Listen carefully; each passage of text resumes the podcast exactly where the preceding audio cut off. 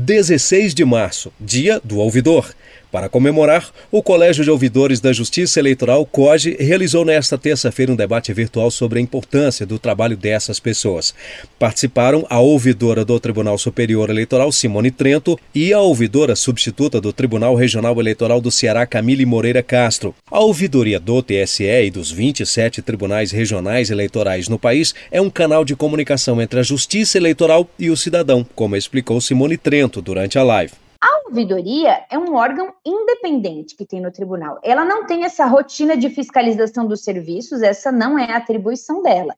Ela tem esse serviço de funcionar como canal de comunicação entre o tribunal e as pessoas que vêm é, trazer as suas dúvidas, fazer denúncias a respeito do serviço do tribunal e trazer suas sugestões e críticas. Isso pode vir de pessoas comuns, de cidadãos, eleitores, de filiados a partidos, dos partidos, e pode vir também do próprio servidor do tribunal. Camille Castro destacou que é por meio da ouvidoria que o cidadão também participa democraticamente com as instituições públicas. Esse canal de sugestão e de denúncias, até de consultas, muitas vezes relacionado ao exercício de direitos, ao título de eleitor, como dito, o atendimento ao público, relacionar aos mesários também, também se dirigem à justiça eleitoral, a biometria ou a própria urna e os locais de votação. É um canal também, a gente procura sempre lembrar que também é um canal para elogios, né? Só com base também nos elogios que o tribunal pode vir a desempenhar melhor as suas funções, a sua missão e atender aí a expectativa do eleitor, né? Como dito, é uma ponte entre a sociedade, entre o tribunal, contribuindo aí para aproximar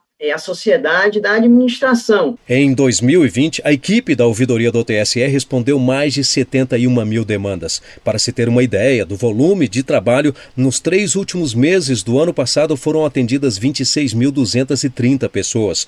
Muito embora a lei de acesso à informação prevê um prazo de 20 dias para as respostas, o tempo médio do retorno do TSE é de apenas 8 horas. Para entrar em contato com a ouvidoria, o TSE dispõe de vários meios. No link da ouvidoria, ouvidoria no site do tribunal tem os detalhes de todas as opções, como formulários, e-mails, telefones e o QR Code do chatbot do TSE no WhatsApp. As respostas para perguntas mais frequentes estão disponíveis e podem ser vistas pelo chatbot, onde o cidadão pode ser direcionado à ouvidoria para tratar de temas mais específicos.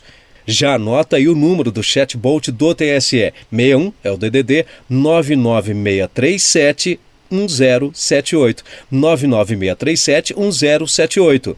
Do TSE, Rimac Souto.